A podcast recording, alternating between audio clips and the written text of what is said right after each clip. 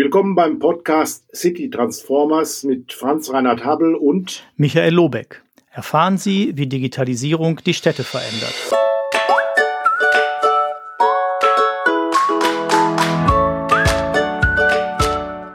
Wir begrüßen Sie herzlich zu einer weiteren Podcast-Folge der City Transformer.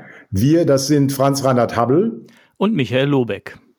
Ja, ich freue mich, dass wir noch äh, zum äh, Jahresende 2020 einmal zusammenkommen. Wir haben heute einen Gast aus Österreich, konkret aus Wien, Franz Narada. Ich werde ihn gleich noch etwas näher vorstellen. Das wird er dann auch entsprechend ergänzen. Bevor wir dann zu einem, glaube ich, sehr, sehr spannenden Gespräch heute kommen werden, wieder meine Standardfrage. Michael, an dich zunächst. Was gibt's Neues? Ja, also jetzt wirklich Neues äh, gibt's dass äh, die dritte Staffel des BMI-Wettbewerbs Smart Cities äh, ausgeschrieben worden ist. Ähm, ich glaube am letzten, aber ah, weiß nicht, in der letzten Woche auf jeden Fall ist es passiert. Ähm, jetzt ist sie online und ähm, die neue Frist für die Bewerbung ist der 14. März. Also wir hatten ja schon darüber gesprochen, dass wir davon ausgingen, dass es etwas vorgezogen würde, aber das ist jetzt ordentlich vorgezogen, würde ich sagen. Das heißt, Kommunen, die bis jetzt sich noch nicht vorbereitet haben und äh, auf eine solche Bewerbung, die haben es jetzt, glaube ich, sehr schwer. Und ähm, die, es geht ein neues, es gibt ein neues Leitthema, das heißt gemeinsam aus der Krise Raum für Zukunft, wo ein bisschen aufgenommen wird, sozusagen, wie geht's nach Corona weiter? Weißt du noch weiteres darüber, Franz Reinhardt? Ja, das ist ja ganz spannend, äh, das Thema. Es wird ja auch äh, deutlich gemacht, äh, dass hier Neues gewagt werden soll, Chancen der Gestaltung der Zukunft auch genutzt werden. Das passt wunderbar zu einem weiteren Ereignis, was ich gleich noch mit zwei Sätzen auch darstellen werde. Aber zunächst nochmal zurück zu diesem Wettbewerb. In der Tat ist es so, die Fristen sind vorgezogen worden. Das heißt, wenn man mal die Weihnachtszeit jetzt abzieht, hat man knapp zwei, zweieinhalb Monate Zeit, sich entsprechend äh, vorzubereiten. Diese vorgezogene Frist ist der Bundestagswahl im Jahre 2021 am 26. September geschuldet.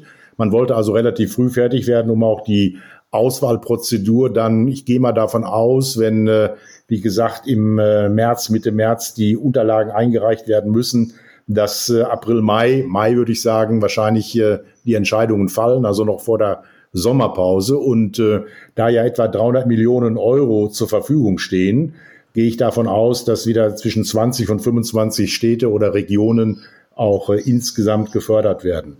Das Thema ist deswegen interessant, weil ähm, jetzt gerade Überlegungen auch ähm, äh, auf den Weg gebracht werden. Äh, ich bin daran beteiligt, den äh, äh, Hackathon, den wir im Frühjahr hatten, Virus, äh, Virus Hackathon, den nochmal wieder neu äh, zu etablieren, eben unter dem Aspekt auch, was kann man von Corona lernen. Dazu wird es dann noch ein paar Informationen auch demnächst geben. Insofern passt auch dieses äh, Ergebnis jetzt oder diese Vorstellung des BMI, den Wettbewerb so auszulegen, glaube ich, ganz gut zusammen in die aktuelle Zeitachse. Ja, ich finde, das ist auch, man, das macht Sinn, das aufzugreifen. Natürlich muss man mal gucken, wie sehr jetzt die Kommunen darauf reagieren, weil ich denke, die, die sich schon vorbereitet haben und die schon ein bisschen im Antragsprozess unterwegs sind, da müssen die jetzt noch fragen, ob die nur noch das ein bisschen anpinseln mit dem Thema oder ob die noch was finden oder ob die eh schon alle in die Richtung gedacht haben.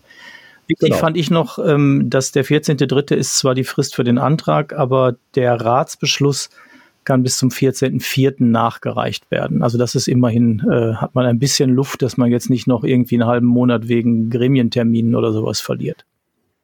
Ja, dann würde ich sagen, Franz Reinhardt, dann stell du doch mal den, unseren Gast heute vor. Ja, ich freue mich ganz besonders, Franz Narada begrüßen zu können. Er ist Philosoph, äh, lebt in Österreich an verschiedenen Orten, ist gerade jetzt in Wien. Lieber Franz, wir kennen uns seit gut 30 Jahren.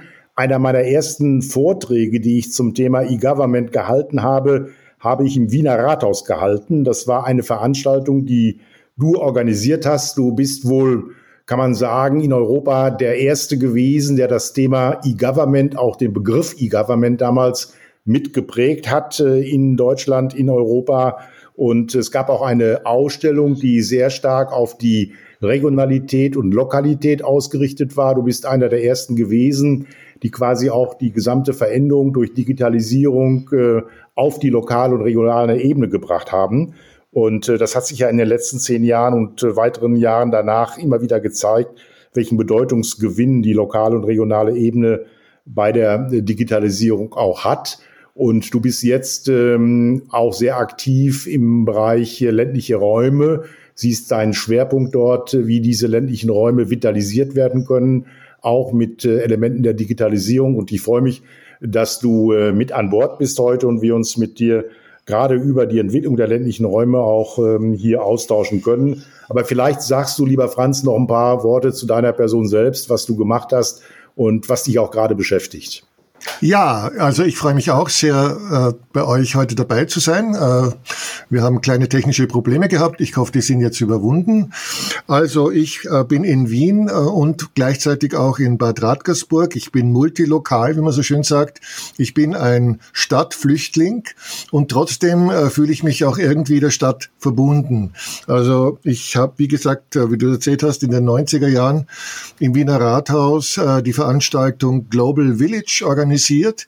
Äh, die hat sich um das Thema, wie verändert äh, Architektur und äh, wie verändern sich Architekturen, Stadtplanung unter dem Einfluss, was man damals noch äh, Telekommunikation oder Telematik genannt hat. Man könnte auch sagen neue Medien, Internet, äh, Netzwerke. Äh, wie verändert sich der physische Raum? Das war eigentlich die Thematik und äh, ich kann auch erzählen, wie ich zu der gekommen bin.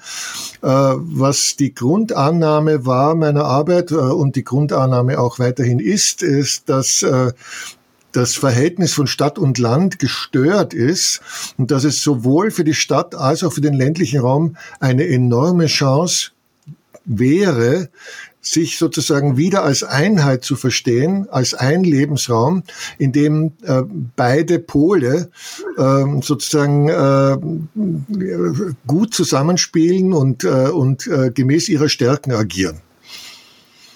Ja, soweit mal würde das bedeuten, dass äh, die äh, Aufteilung zwischen Stadt und Land eigentlich keine Zukunft in dieser Form mehr hat, dass das ein Raum wird und man diese Differenzierung äh, vielleicht in zehn Jahren gar nicht mehr so ähm, braucht, wie man das gerade formuliert?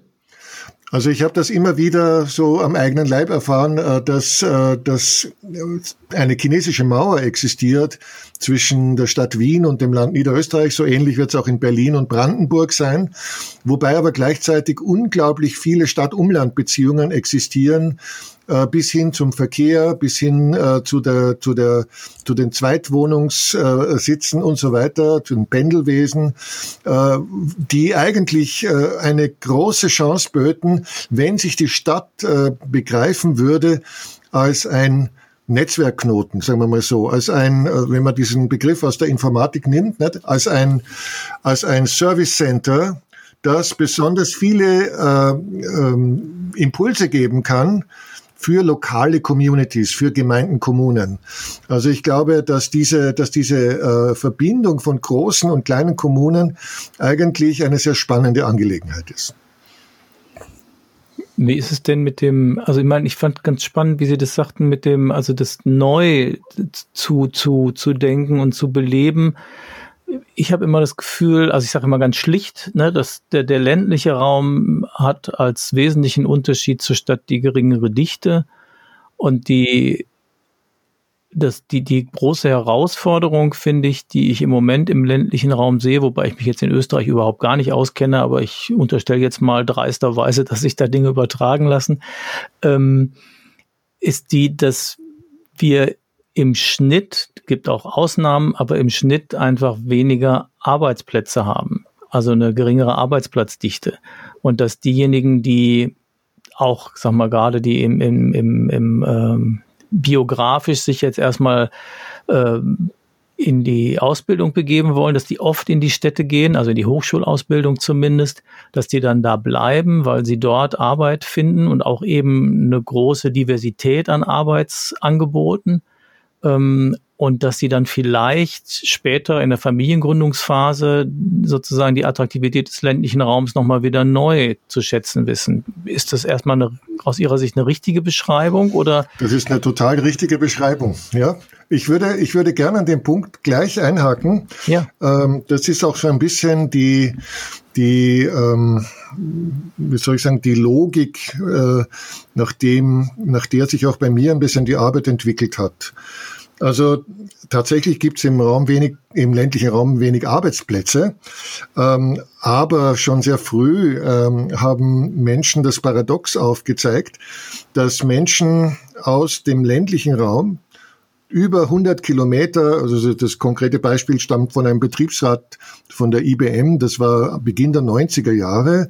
Der hat gesagt, ich habe genug Leute in meinem, was weiß ich, 20-stöckigen äh, Hochhaus äh, am Donaukanal, die äh, arbeiten zusammen, ohne sich je zu sehen äh, der eine sitzt im fünften Stock, der andere oder die andere im achten Stock. Mhm. Äh, und sie gehen dann sozusagen wieder in die Tiefgarage und fahren dann 40, 50, 100 Kilometer nach Hause zurück. Also dieses Paradox, dass äh, selbst die Arbeitsprozesse in der Stadt längst über informatische Kanäle miteinander verbunden waren, aber äh, die, äh, die, die Logik äh, sozusagen der Kontrolle und der Arbeitsorganisation die Menschen eigentlich dazu gezwungen hat, eben einzupendeln.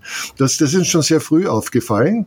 Das ist tatsächlich ein, ein, ein, ein spannender Ansatzpunkt, aber äh, der, der zweite Ansatzpunkt, der, der ist noch spannender, nämlich dass äh, tatsächlich die, die, die, die Krux äh, der sage ich jetzt mal, der geringen Problemlösungsfähigkeit und Leistungsfähigkeit so mancher ländlicher Gemeinden eben genau an diesem Brain Drain liegt. Das heißt, dass, äh, dass junge Menschen, und zwar diejenigen, die wahrscheinlich am ambitioniertesten sind, äh, schon sehr früh Pläne machen und, und ihr Leben sich dann mehr oder weniger automatisch in die Städte verlagert. Und das bringt dann mit sich natürlich, dass die im ländlichen Raum fehlen und, und damit auch eine Fülle von sagen wir so, Angeboten der Daseinsvorsorge.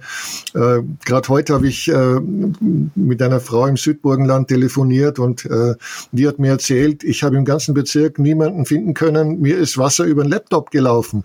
Ja, äh, wer kann mir das, wer kann mir das binnen kürzester Zeit reparieren? Ja. Ich brauche das dringend. Nicht?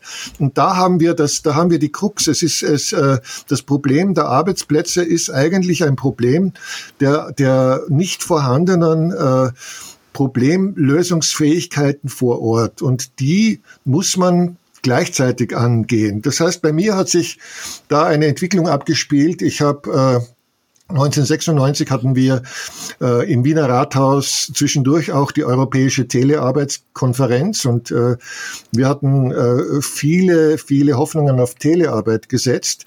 Aber es hat sich dann herausgestellt, dass die eigentlich spannende Thematik für alle Menschen, die sich mit diesen Dingen beschäftigt haben, eher die Frage der Bildungsmöglichkeiten, des Zugangs zu Information und der, der daraus äh, resultierenden Transformationen ist. Das heißt, seit der Jahrtausendwende habe ich mich entschlossen, das Problem des ländlichen Raums primär als Bildungsproblem zu sehen, als Zugang zu praxisrelevanten Informationen, die Menschen erlauben, vor Ort in der Region ähm, äh, sozusagen nicht nur die notwendigen Qualifikationen zu erwerben, sondern sie auch äh, auszuüben im Verbund miteinander und, äh, und in einer kooperativen Art und Weise, die in den Städten eher äh, seltsam ist. 2007 bin ich, bin ich äh, eingeladen worden äh, zur äh, Konferenz Bridging the Broadband Gap. Äh, da habe ich dann äh, festgestellt, wer mich eingeladen hat. Das war die DG Wettbewerb. Und ich habe damals gefragt, ich bin doch gar kein Freund des Wettbewerbs. Warum äh, habt ihr mich äh, zu einer Konferenz über die Breitbandlücke im ländlichen Raum eingeladen? Und da haben die gesagt, ja, weil der, Raum, der ländliche Raum grundsätzlich anders funktioniert als die Städte. Wettbewerb ist tödlich. Es braucht ein unglaubliches Ausmaß an Kooperation und Abstimmung und nur so kann der ländliche Raum überleben. Das, das war sozusagen auch für mich ein, prägende, ein prägender, prägendes Erlebnis oder eine Bestätigung äh, meiner Annahme. Sagen wir mal so.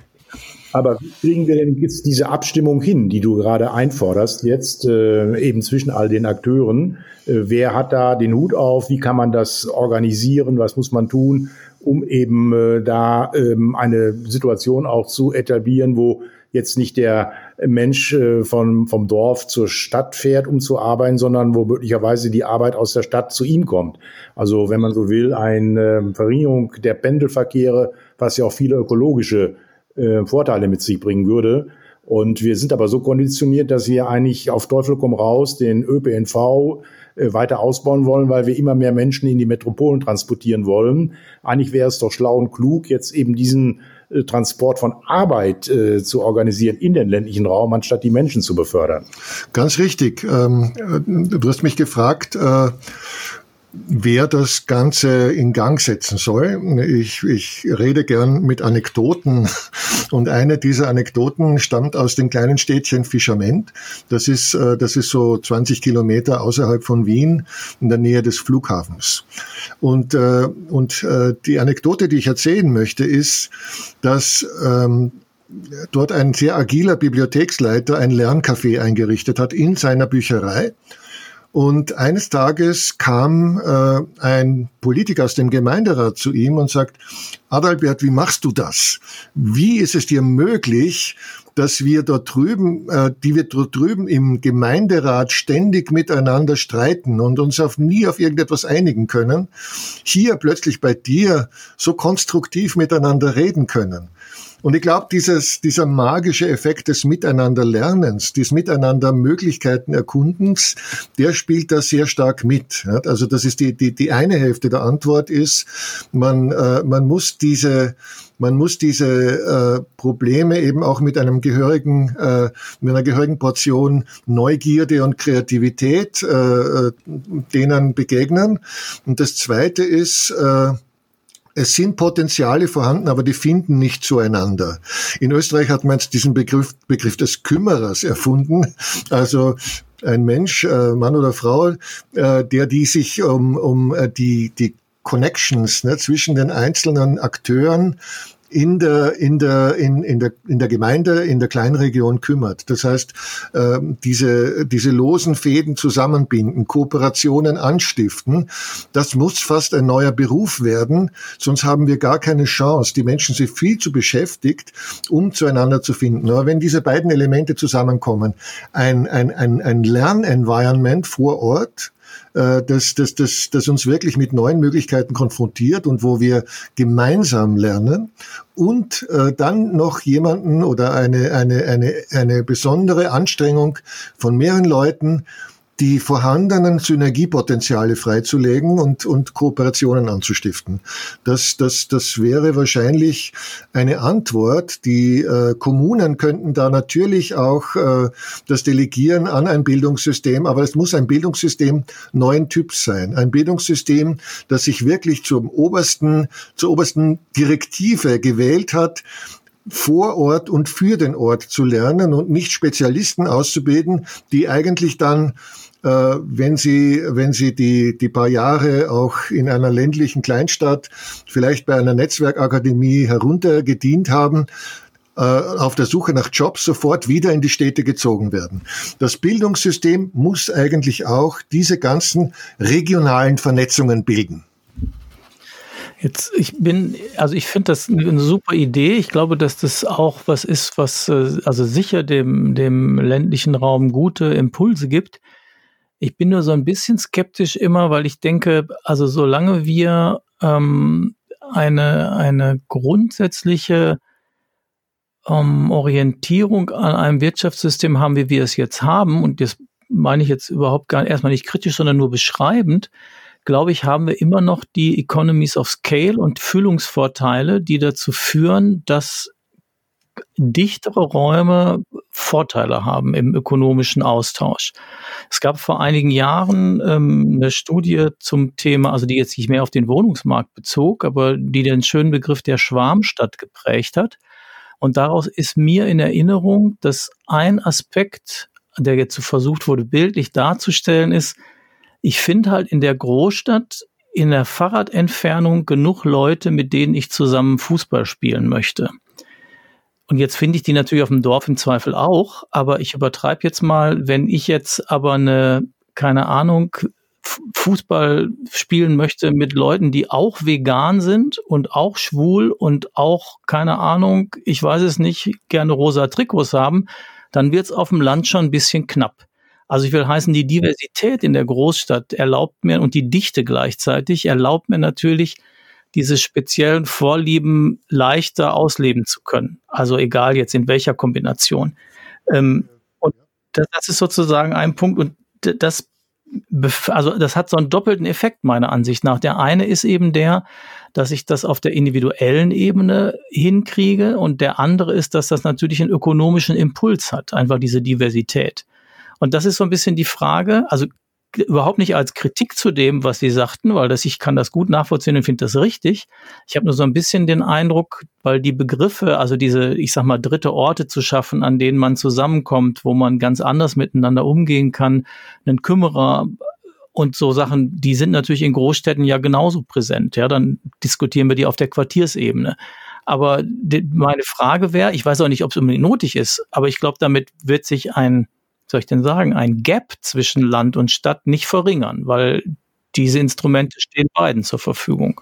Ja, ja, also ich bin, bin da voll, voll äh, äh, der Meinung, dass das wirklich ein ernsthaftes und seriöses Problem des ländlichen Raumes ist, aber dass es dafür ganz neue und unkonventionelle Lösungen gibt. Ich habe die selbst auch äh, mir nicht am Schreibtisch ausgedacht, sondern ich habe sie ich habe sie ein bisschen studieren können äh, anhand von, von Early Adopters. Nicht? Also äh, die, die äh, drei Waldviertler Gemeinden habe hab ich da im, im, in Brüssel kennengelernt, die ich vorher gar nicht kannte. Und die hatten als erste, das, das war 2007, und da hatten sie schon komplettes Glasfasernetz verlegt. Ja. Also an, in der hintersten Peripherie des, des, des, des nordwestlichen Waldviertels gab es im Leinsitztal drei Gemeinden, die waren wie gallische Dörfer und haben dort äh, die Infrastruktur von morgen geschaffen. Aber was sie auch geschaffen haben, das hat mich mindestens genauso fasziniert, Sie haben gesagt, wenn wir drei nebeneinander existierende Dörfer sind, dann äh, wird uns das nicht äh, in die Zukunft bringen. Wir müssen uns äh, äh, ein gewisses Maß an Diversität, wir müssen ein gewisses Maß an Diversität entwickeln, um unsere Lebenswelt attraktiv zu machen. Und so haben sich die drei Bürgermeister mal zusammengesetzt und haben gesagt, wie wäre es, wenn jedes Dorf sich ein bisschen in Richtung eines Kompetenzzentrums entwickelt.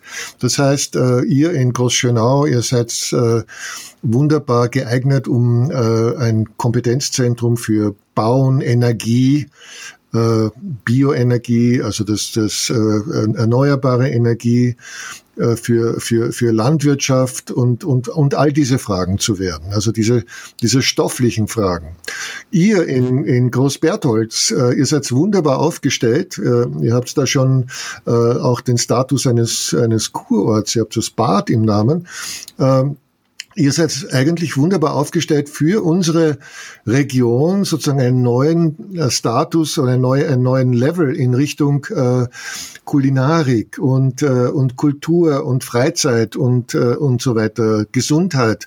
Also ihr, ihr seid eigentlich eine Gemeinde, die die quasi für die ganze Region Kompetenzzentrum für diese soften Themen ist. Und dann gibt's noch die dritte Gemeinde, äh, St. Martin, die ist wiederum für Technologie, für die betreibt die Glasfaser, die äh, richtet auch äh, innovative Dinge ein, wie Work-Life-Park oder, oder ein, ein, ein betreutes Wohnen und so zu.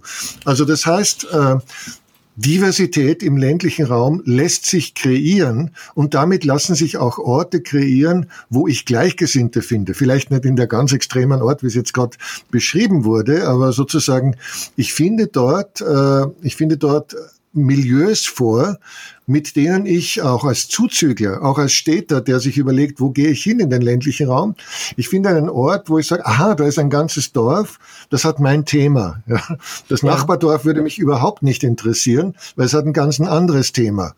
Und auf die Art und Weise sozusagen entwickelt sich etwas völlig Neues im ländlichen Raum, entwickeln sich Kleinregionen, die wie organische äh, Cluster von Dörfern am Schluss ein bisschen mit den Städten gleichziehen können, was die Daseinsvorsorge, was die Problemlösungsfähigkeit anbelangt. Das war jetzt 2007, was du gerade gesagt hattest mit den drei Orten. Wenn man jetzt mal auf das Jahr 2020 schaut, du kennst die Lage vielleicht, äh, was hat sich getan? Ähm, diese Kompetenzaufteilung, ist die noch vorhanden? War das ein Erfolgsmodell? Hat das nur eine gewisse Zeit? Angedauert? Haben sich die Kompetenzen verändert? Ist da eine Dynamik drin? Äh, wie hat die äh, Region oder wie haben die Menschen in den drei Orten äh, diese Entwicklung angenommen und äh, wie ist sie auch äh, gesteuert worden? Weil es wechseln ja auch Bürgermeister hin und wieder. Genau. Es gibt andere Politiken und die Gefahr besteht ja auch, dass dann andere Akzente gesetzt werden.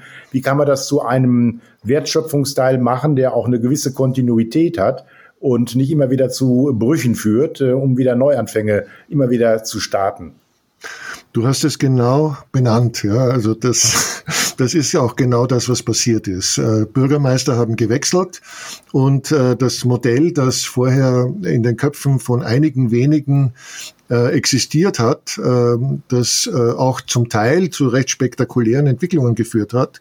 Also es gibt den Work-Life-Park, es gibt die BOM in Großschönau und so weiter, aber das ist nicht durchgedrungen zu den Menschen. Das heißt, die, die meisten in der Region wissen gar nicht Bescheid, was hätte passieren können und, äh, und meine späteren Besuche, war dann auch sehr oft oben, die haben mich dann eher enttäuscht. Aber ich habe mir gedacht, das Modell ist zu gut, um vergessen zu werden. Und äh, man muss so etwas immer wieder mal ausprobieren und weiterentwickeln. Mhm. Jetzt hast du, ähm, weil du das Thema Bildung angesprochen hast, ja auch äh, dargestellt, dass du da einen wichtigen Punkt siehst, auch deinen Akzent drauf legst. Jetzt hast du ja vor kurzem, äh, ist auch schon ein paar Monate her, das Thema Dorfuni, Dorfuniversität etabliert. Was ist damit gemeint und was passiert da gerade in Österreich? Ja, also das, äh, das ist etwas, was sich eigentlich aus einer, aus einer Praxis entwickelt hat, die so ungefähr 2005, 2003 bis 2005 in einem steirischen Dorf begonnen hat. Da, da waren Freunde von mir, die mich eingeladen haben, äh, dabei zu sein. Die haben ein altes Gerichtsgebäude gekauft und haben gesagt, wir machen hier ein Businesszentrum und ein Kulturzentrum. Dann habe ich gesagt, baut doch bitte ein fliegendes Klassenzimmer hier ein und holt euch äh, mit, den Hilf mit der Hilfe, der eine war ein Internetprovider, das war schon 2005, war der schon breitbandfähig, holt euch doch das rein, was die, was die Menschen in diesem, in diesem Dorf interessieren könnte.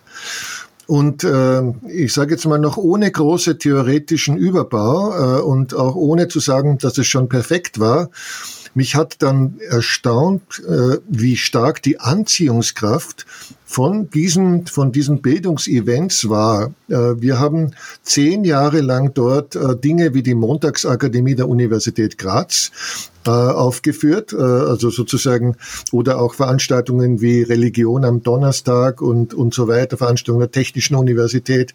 Wir hatten die Tage der Utopie aus Vorarlberg. Wir hatten also wirklich virtuelle Konferenzen. Wir hatten Dichterlesungen. Wir hatten lange Nacht der Sprachen. Also wir haben dort ein, ein Bildungs-Environment Management aufgebaut. Und das ist dann aber sozusagen wie ein Solitär dagestanden. Und irgendwann einmal habe ich mir gedacht, das, das kann so nicht funktionieren. Ähm, es, es bedarf so eines Netzwerks von gleichberechtigten Gemeinden, die einander etwas zu sagen haben. Äh, ich habe ganz schrecklich erlebt, diese lange Nacht der Sprachen, wo dann die Sprachdifferenz zwischen Stadt und Land eigentlich zu einer Sprachlosigkeit geworden ist. Und mir, mir sind viele kulturelle Unterschiede klar geworden und wie weit wir noch zu gehen haben, äh, damit diese Verbindung zwischen Stadt und Land klappt. Aber vor allem war für mich ein bisschen auch diese, ähm, ja, diese Selbstverständlichkeit, mit mit der der universitäre Betrieb seine akademischen Weisheiten gestreut hat, dafür auch noch äh, äh, ein, ein, ein, eine Art Studiengeld verlangt hat von der Gemeinde. Und, äh, und ich habe mir immer gefragt, ja, aber das sind doch nicht unbedingt die Inhalte, die Leute brauchen.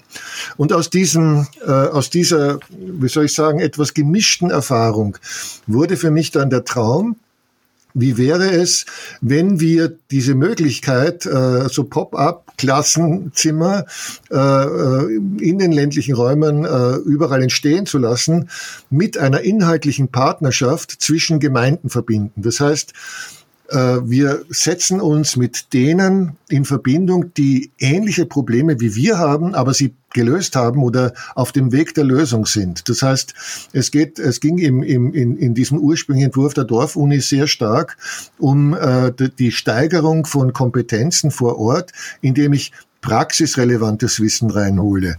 Und dann ist eben auch äh, dieser Faktor dazugekommen, dass immer mehr Universitäten äh, Franz Reinhardt, ich habe heute in deinem, in deinem äh, Newsletter das Wort Reallabor gefunden und äh, habe mich sehr gefreut. Ja. Äh, äh, also, dass immer mehr Universitäten eben erkennen, dass sie gar kein relevantes Wissen mehr produzieren, wenn sie es nicht in beständiger Auseinandersetzung mit praktischen Entwicklungen, also in einer Zeit der technischen Innovationen, der Veränderung, geht das gar nicht mehr anders. Sie produzieren kein relevantes Wissen mehr.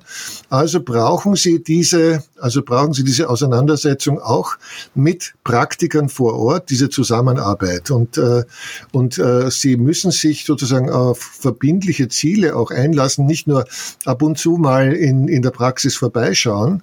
Und das ist die Idee der Dorfuni, dass wir ein von unten äh, aufgebautes, äh, fast so nach einer Genossenschaftsidee von unten getragenes, von den Bedürfnissen der Kommunen bestimmtes Bildungssystem ähm, entwickeln, dessen Hauptfunktion mal zunächst darin besteht, Menschen vor Ort zusammenzubringen, in dem, was ich vorher gesagt habe, in dieser Atmosphäre des Entdeckens, in dieser Atmosphäre des äh, Möglichkeiten kennenlernens, auch anhand von anderen äh, konkreten Entwicklungen von, von, von erfolgreichen Projekten und dass wir dann auch die Universitäten dazu einladen, mit ihrem Wissen mitzuhelfen, äh, sozusagen ein großes Reallabor zu, zu, zu begründen. Also das ist der Beginn der Dorfuni.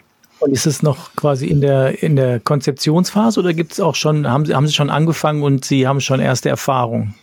Ja, wir haben, äh, wir haben angefangen, äh, gerade äh, zwei Tage vom österreichischen ersten Lockdown und haben das Thema wie begegnen wir dem Klimanotstand in unserer Gemeinde? Ähm, äh, das, das, das, das haben wir zum, zum, zum Gegenstand gemacht. Und da haben wir eben äh, sozusagen äh, einen ein praktischen Impuls von einer sogenannten Transition Town in Österreich. Das ist die, die Stadt Friesach, äh, wo sich äh, über 100 Freiwillige engagieren in diversen äh, Nachhaltigkeitsprojekten. Also das ist fast eine Ausnahmestadt, aber sie ist hoch inspirierend, was dort alles möglich ist. Und gleichzeitig war auch die führende Klimawissenschaftlerin von Österreich, Helga Grom-Kolb, bereit, einen Vortrag zu halten. Und wir haben diese beiden Sachen gemerged und wir hatten also äh, zumindest äh, vier interaktive und einige bloß zuschauende Außenstellen, wie wir es damals noch genannt haben, und, äh, und hatten dann äh, so einen positiven Nachhall, dass wir jetzt eine eigene Reihe nur zu den Klimathemen beginnen werden. Wir haben aber auch dann äh, äh, ein, ein, äh, in der Online-Phase, als, als, als äh, Corona schon wirklich ähm, äh, stärker ins öffentliche Bewusstsein getreten ist und wir gesagt haben, okay, wir, wir verzichten im Moment auf diese Präsenz, obwohl sie für uns so wichtig ist, haben wir begonnen, äh, eine, eine Veranstaltungsreihe zu den vielen Gesichtern der kommunalen Resilienz oder der lokalen Resilienz zu machen. Und das war auch eine, eine, eine, eine Fülle von, von Inspirationen, die wir da äh, vermitteln konnten. Und dann haben wir gesagt, so jetzt ist es an der Zeit, uns mal äh, auch mit allen möglichen Zielgruppen zusammenzutun und vor allem die Brücke zur Regionalentwicklung zu bauen. Denn äh, wir müssen so früh wie möglich diese, diese, äh, diese Bildungsprozesse abstimmen mit den, äh, mit den Region, regionalen Entwicklungsprozessen. Also das heißt äh, speziell mit LIDA, äh, wo jetzt die, die beiden Welten der Landwirtschaft und der, und der Regionalentwicklung endlich äh, operativ zusammengeführt werden und äh, wo ein neues Verständnis erwächst, dass, dass, dass sich eben auch auf der Ebene der, der kleinen Regionen wiederum jemand kümmern muss, ja, über die Gemeinden hinweg, dass die Zusammenarbeit klappt. Und äh, Smart Village, dieses neue EU-Projekt, kündigt eigentlich an, dass dieser, dass diese, diese kleinregionale Vernetzung ähm, im ländlichen Raum äh, eben auch sehr stark mit den Mitteln der Digitalisierung passieren wird. Franz Reinhardt, ganz kurz. Du bist ja in Haßfurt unterwegs und da ist Bildung ja auch ein wichtiges Thema. Sind das Aspekte, die bei euch auch schon diskutiert werden oder die du jetzt sozusagen hier mitnehmen kannst?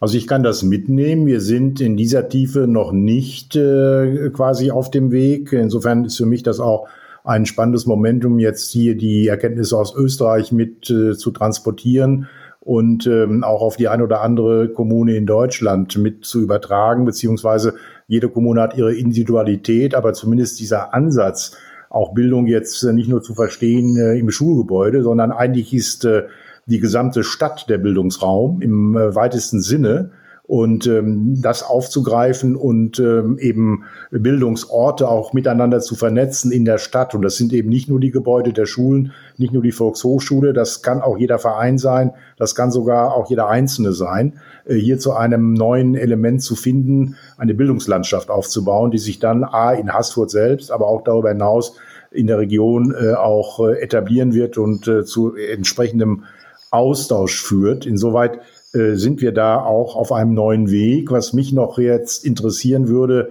äh, Franz, ähm, was du auch gerade insgesamt geschildert hast, sind ja doch sehr innovative Ansätze. Wie äh, wird das denn wahrgenommen von der Politik in Österreich jetzt? Äh, äh, ich nehme mal an, Gemeinden sind auch Teile der Länder in Österreich, ähnlich wie das in Deutschland der Fall ist, also auf Landesebene. Und wie stehen beispielsweise Verbünde, Städte- und Gemeindebund oder der Städtetag zu solchen neuen Entwicklungen? Sehen Sie das als Chance oder ist da auch eine gewisse Brandmauer, dass die noch sehr in ihrem üblichen Gegenwartsdenken ähm, verhaftet sind und sich nicht so sehr um diese Zukunftsgestaltung auch ähm, schon auseinandersetzen? Oder äh, ist das genau umgekehrt der Fall, dass dort auch viel Input und viel Inspiration und viel Impulse kommen, sowohl von der Bundeslandes- als auch von der sonstigen Kommunalpolitik zu den neuen Ansätzen, die du gerade hier geschildert hast? Also wir haben freundliche Aufnahme erfahren, äh, zum Beispiel vom österreichischen Gemeindebund, äh, und die haben unsere Veranstaltungen auch immer äh, gut multipliziert. Also das heißt, sie haben sie angekündigt. Äh, es ist mir aber schon begegnet ähm, ein gewisses ein gewisses Misstrauen äh, in die Fähigkeit äh, von lokalen Körperschaften komplexe Probleme zu lösen. Also ähm, das, das, das habe ich ganz besonders erfahren, äh, als ich ganz am Anfang der, der, der Corona-Entwicklung einmal in die Debatte geworfen habe beim äh, Gemeindebund, wir müssten eigentlich die Gemeinden in die Lage versetzen, selbstständig sozusagen dafür zu sorgen, dass, dass ihr Gebiet, ja, dass das, das, das, das sozusagen, ich habe diese Ampel auch in einem anderen Sinn interpretiert, ne, dass die, dass, äh, dass die, äh, dass die äh, die Möglichkeiten, die wir haben, zu testen äh, und, äh, und, und auch zu isolieren, dass die optimal dann funktionieren, wenn wir sie, wenn wir sie feinkörnig auf, auf, auf lokalen, kommunalen, regionalen äh, ähm, Wissen aufbauen. Nicht? Und da habe ich schon irgendwie gemerkt, äh, dass, dass, dass hier noch zwei Gedankenwelten vollkommen kollidieren. Und äh, der Bürgermeister von Ramsau, mit dem ich da äh, kommuniziert habe, der das eigentlich wollte, der, der, der hat ja auch gemerkt, äh, dass das Seuchenloch in, in Venetien, Wo e Janeiro, das, das, das hat sich wirklich äh, binnen, äh, der Bürgermeister von Wo hat irgendwann gesagt, wir sind jetzt der gesündeste Ort Italiens. Weil dort, äh, weil dort auf kommunaler Ebene agiert werden durfte. Äh, die haben tatsächlich mit Tests und, und, und Isolation erreicht, dass, äh, dass die Wahrscheinlichkeit des Auftretens von Covid-Fällen äh, gegen Null gegangen ist, zumindest für einen langen Zeitraum.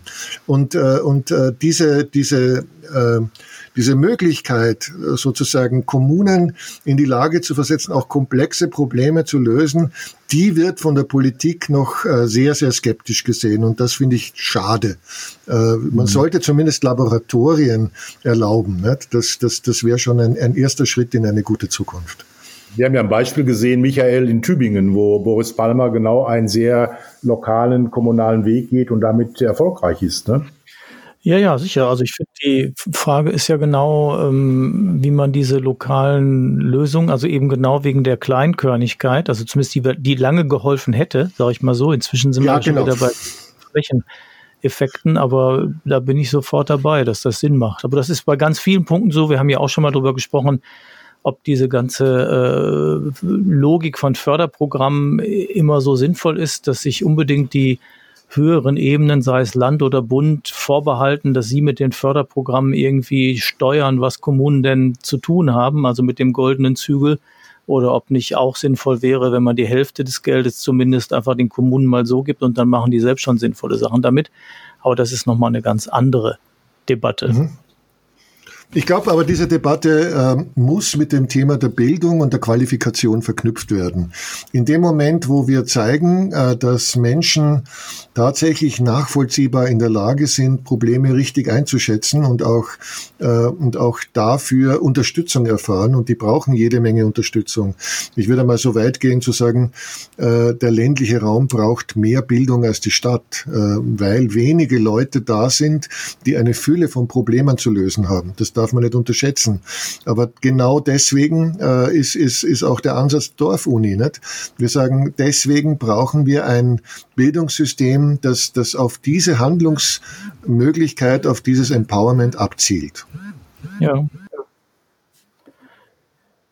Ja, das war auch ein gutes Schlusswort, glaube ich, nochmal deutlich zu machen, welche Relevanz Bildung hat, wie Bildung auch den ländlichen Raum verändern kann dass wir dort äh, investieren müssen, dass es nicht darum geht, äh, Dinge, die jetzt äh, in städtischen äh, Räumen stattfinden, eins zu eins auf den ländlichen Raum zu übertragen, sondern dass hier Besonderheiten auch äh, bedient werden müssen, dass wir uns neue Gedanken machen müssen, dass wir ähm, eben eine Innovationskraft brauchen, auch den ländlichen Raum weiterzuentwickeln, um eben ein Stadt-Land-Gefälle auch ähm, zu reduzieren, es erst gar nicht weiter wachsen zu lassen, die Lücke, die dort entsteht, den Menschen auch eine Perspektive zu geben. Und wenn ich noch eine Zahl in den Raum stellen darf, äh, was Deutschland betrifft, ähm, wir sind eine Stadt mit elf, ein Land mit 11.000 äh, Gemeinden, aber der Großteil ist eben ländlich strukturiert. Es sind nicht alle Gemeinden so groß wie Köln, Berlin, München, Frankfurt oder Freiburg, sondern ähm, viele, viele Gemeinden haben weniger als 5000 Einwohner.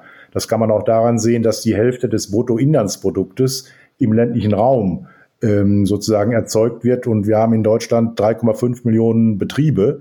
Davon sind mehr als die Hälfte im ländlichen Raum angesiedelt. Vier der Hidden Champions befinden sich dort. Das heißt, äh, dieser ländliche Raum hat eine extreme Kraft, auch ähm, zum Wachstum beizutragen, zur Lebensqualität in einer Stadt. Und äh, das wird, denke ich, in Österreich nicht anders sein.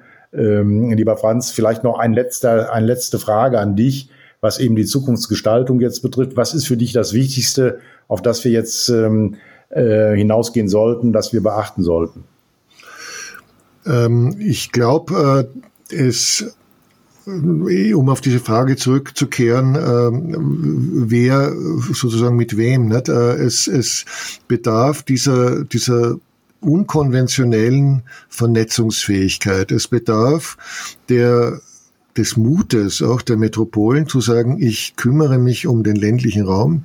Das ist nicht nur mein Hinterland, das ist eigentlich, äh, das ist eigentlich ein ganz wertvoller Bestandteil äh, der Lebenswelt auch meiner eigenen Bürger. Äh, bis jetzt hat der ländliche Raum so mehr oder weniger die Funktion eines, äh, eines ja, von, von Naturschutzgebiet über Fabrikstandort, über, über äh, Agrarwüste, eines reinen Zulieferinfrastruktur äh, Raumes für Städte. Es gibt da diese, diese wunderbare Karikatur aus Marundes Landleben, äh, wo, wo ein, ein Einfamilienhaus umgeben von Maisfeldern steht und, und sie sagt zu ihm, ach Schatz, ich möchte so gerne Vögel zwitschern hören. Äh, wie wäre es, wenn wir mal in die Stadt führen? Und ich glaube, da, da ist etwas Wahres dran. Nicht? Also das heißt, wir müssen sehr viel stärker äh, den ländlichen Raum als Lebensraum, als integrierten Lebensraum wahrnehmen und nicht nur als, als Zulieferraum für Städte.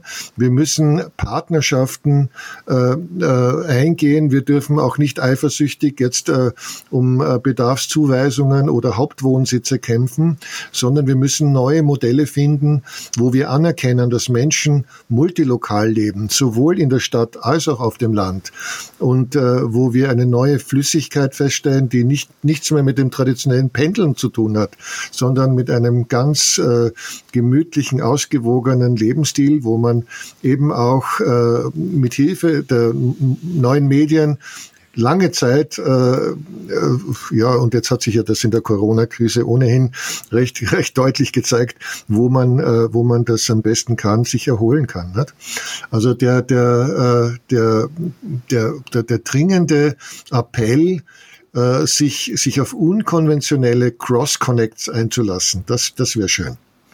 Vielen Dank, lieber Franz, äh, für dieses spannende Gespräch, was wir mit dir führen konnten. Wir werden das sicher zu gegebener Zeit äh, fortsetzen. Es bleibt noch viel zu sagen. Also auch alles Gute für dich äh, im schönen Österreich. Viel Erfolg weiterhin. Wir werden im Gespräch bleiben und äh, Michael wird uns jetzt nochmal insgesamt verabschieden können, denke ich, für dieses Jahr. Ja, genau. Meine Damen und Herren, also auch an Sie, Herr Narada, von mir noch herzlichen Dank. Das fand ich ein sehr spannendes Gespräch. An alle Zuhörerinnen und Zuhörer. Wir wünschen Ihnen schöne Feiertage, einen guten Start ins neue Jahr. Wir werden uns dann im nächsten Jahr wieder melden. Wenn Sie noch Vorschläge, Rückmeldungen und so weiter haben, senden Sie die gerne an uns, einfach an die E-Mail-Adresse info at hubble und lobeck.de. Dann erreicht die uns beide. Bleiben Sie gesund.